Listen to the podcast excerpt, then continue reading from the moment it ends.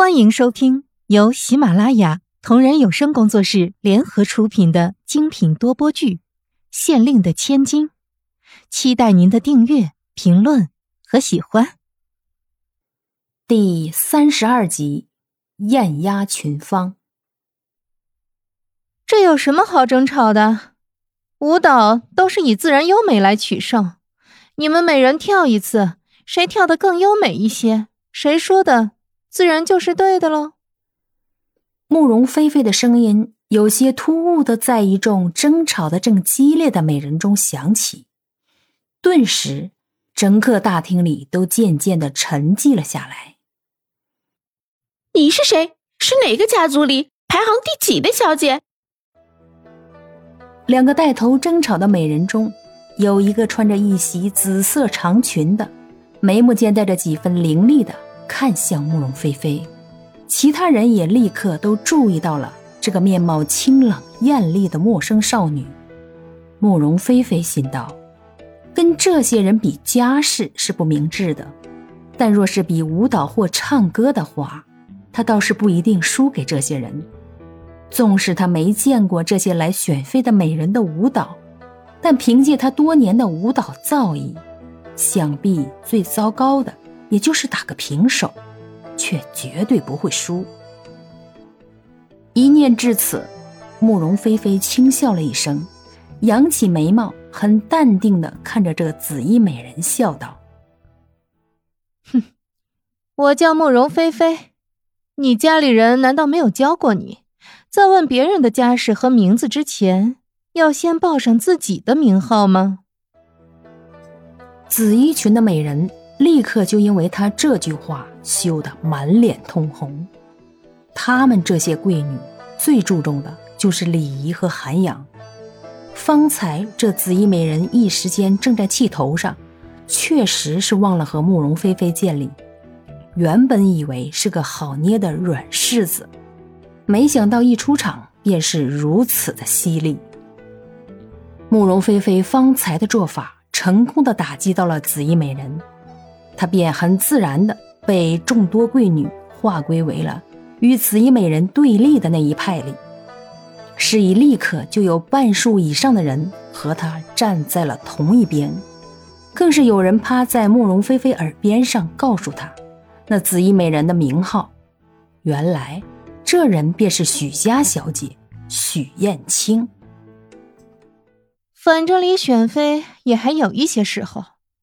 你们与其各持己见的在这里无谓争吵，倒不如先跳上一舞，一见高下。慕容菲菲将脚步错了错，站在分为两派的美人中间，语气优雅，不缓不慢的说出这句话来：“哼，我们是什么身份？岂能是因为此等小事便卖弄舞蹈的人？”许燕青冷笑一声，即使方才丢了脸面，此时仍旧一副大义凛然的样子，可见这人的脸皮到底有多厚。不少人对他的这种行为嗤之以鼻。让你们单挑，自然是不乐意的。不如我们每人献上一舞，供大家欣赏，好让大家心里也都有个数。他这句话一说出口。顿时，整个大殿里都哗然起来。众多美人没想到事情竟然又牵扯到他们的身上，但在议论了一番之后，脸上却都见了跃跃欲试的神色。毕竟这里都只是一群女人而已，又没有正规的德高望重的人来评判，大家小试身手也未尝不可。此时。大家都已纷纷表示同意了慕容菲菲的这个提议，许燕青再想要反对，便落了这大殿里大部分人的面子。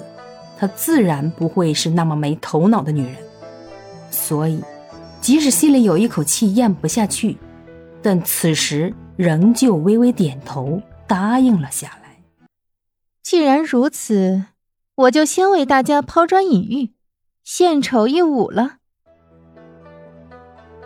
纵使大家都同意了这个提议，但仍旧没人愿意当那个出头鸟。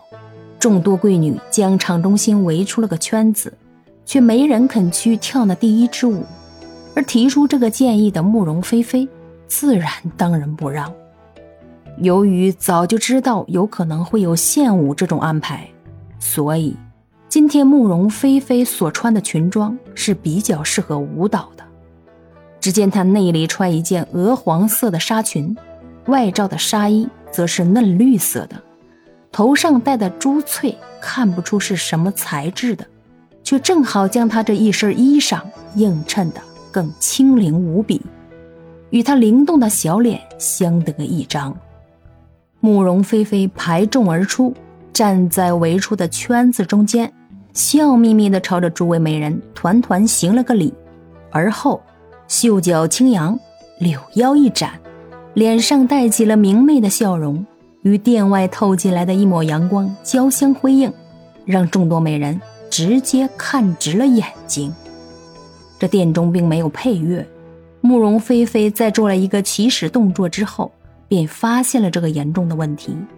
但她也只不过是愣了一瞬间，立刻就擎起歌喉，顿时婉转的音调从她的喉咙里飘了出来，让人听之忘俗的歌声。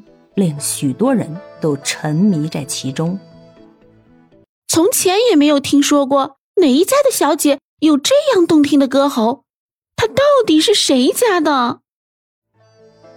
徐燕青惊愕的看着慕容菲菲优美的舞姿，耳畔萦绕着她动听的歌喉，眼睛里掩饰不了的妒忌和惊讶。是呀，我也没见过他。他似乎从来没出现在咱们的交际圈里过，大概地位不会太高吧。